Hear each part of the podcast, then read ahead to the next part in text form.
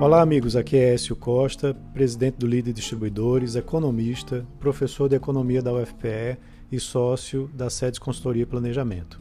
E vamos a mais uma agenda econômica Lide Pernambuco.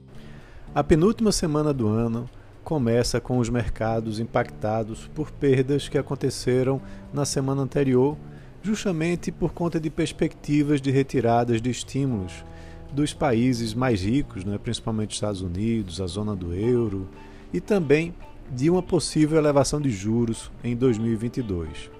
Nos próximos dias, a gente deve ter uma baixa liquidez com uma agenda fraca em relação a indicadores.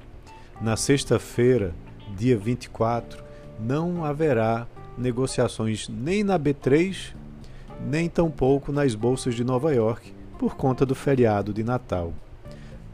Antes disso, a gente vai conhecer a prévia né, do, do IPCA, né, que é o IPCA 15, referente a dezembro.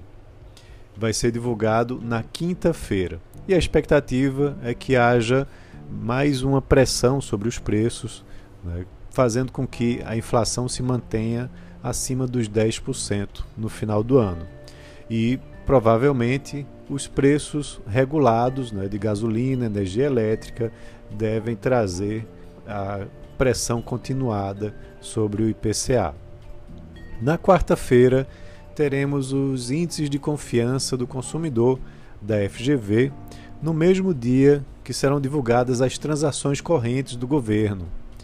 Há uma previsão de um novo déficit né, para o mês de novembro maior do que aquele que foi registrado um ano antes.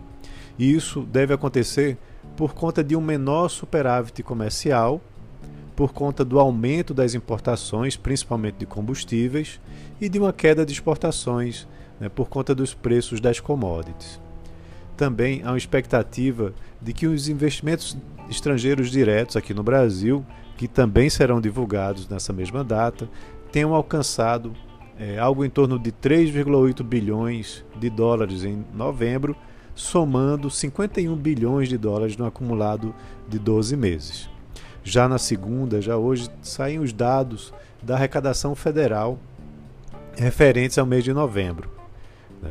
Em outubro, o governo havia arrecadado 178,74 bilhões de reais, o maior valor em cinco anos. Então, a expectativa com relação a isso e também a, questão, a questão da votação do orçamento do ano de 2022. Lá fora, a agenda também está esvaziada. Temos o dado semanal de pedidos de auxílio-desemprego lá dos Estados Unidos, que representa um termômetro né, da recuperação do mercado de trabalho americano e da economia. Uh, na quinta, sai um índice Michigan de percepção do consumidor e a confiança do consumidor pelo Conference Board sai um dia antes. Eles são importantes para prever gastos do consumidor. Falando do calendário das empresas, né, corporativo, teremos é, um destaque para o primeiro leilão de reserva de capacidade da Câmara de Comercialização de Energia Elétrica, CCEE, né, da ANEL, e tem aí uma movimentação em relação a isso algumas assembleias gerais extraordinárias de empresas importantes, como Carrefour, M. Dias Branco, Lojas Marisa, é, e algo importante, o BNDES promove na quarta-feira uma audiência pública para discutir a desestatização da Eletrobras.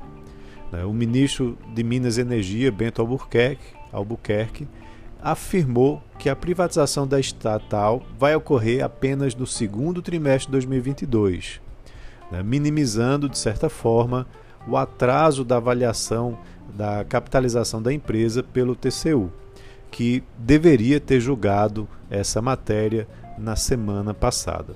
Então é isso. Um abraço a todos e uma ótima semana.